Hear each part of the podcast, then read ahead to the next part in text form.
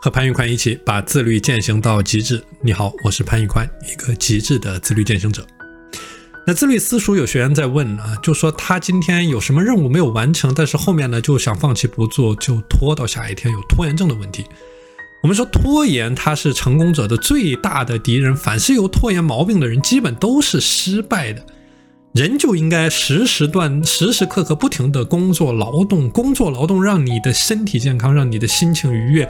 劳动为这个世界创造价值，也体现你自己的价值。那我们说最怕的就是一个人又馋又懒，又拖又懒，又不干活，又不行动，又不聚焦，又不劳动。那么这个时候，这个人就一事无成。我们说幸福的生活都是通过劳动、辛勤的劳动创造的。你只有不断的去坚持做正确而且困难的事情，不断去打造你的聚焦体系，你才能够有所收获。而努力干活就是在创造你的价值，拖延懒惰就是在浪费你的生命。我自己呢，也曾经深受拖延的困扰啊，比如说晚上不想睡，早上不想起，那白天工作简容易的做，困难的时候呢，任务总是拖到后面，后来干脆不做，那整个人陷入到一种懒惰、颓废、迷茫、焦虑、慌乱、不知所措的状态。就在这样的一个状态下，我开始去通过践行极致的自律去改变我的生活状态。那么，在我践行极致自律和高效时间管理的这十四年呢，我是养成了超过二十种的好习惯。那这里有几个非常有代表性的，让我收益非常巨大。比如说，我每天勤奋工作，我每周的工作时间是超过了八十个小时。勤奋的工作让我的专业能力持续的提升，头脑清醒，身体健康。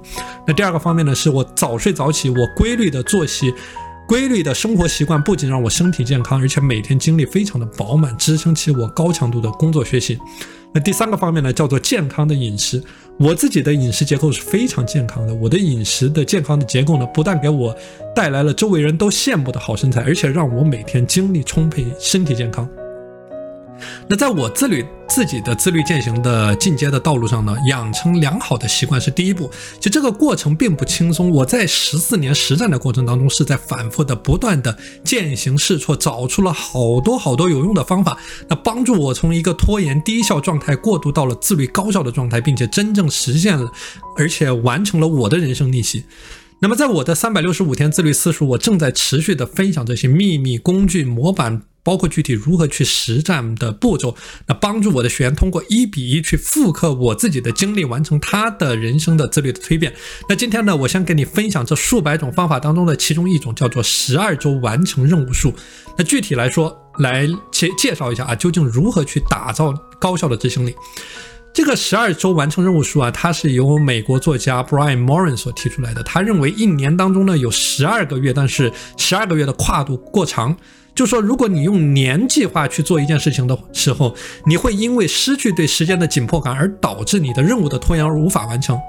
那么我的很多任务都存在着这样的一个习惯。那比如说我自己去制定一个写作的习惯，但我不想动笔，那我就总会拖到我自己规定的最后一天去执行。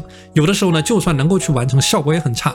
所以说他的建议就是去尝试用十二周的时间去完成一个任务，因为十二周的时间对于你来说足够的长，长到可以你完成你的任务。那么十二周的时间呢，也足够的短，短到能够让你保持一个紧迫感。而这个观点它具体怎么样执行呢？第一个方面叫做去制定你的目标，就说制定计划的目标，其实帮助你去锁定去实现目标过程当中的关键的时间节点和步骤。如果说为了实现目标，你缺少一个详细的行动计划，那是没有办法去落地执行的。那么第二个方面呢，叫做去采取具体的行动。那比如说我自己在具体执行十二周任务管理的数的时候呢，我会给自己建立一个明确的奖惩机制。就比如说，我会在每一周，我都会在我的 Excel 表格上去建立一个任务总表，然后对应着每周的具体的要做的事情，然后去依次去执行。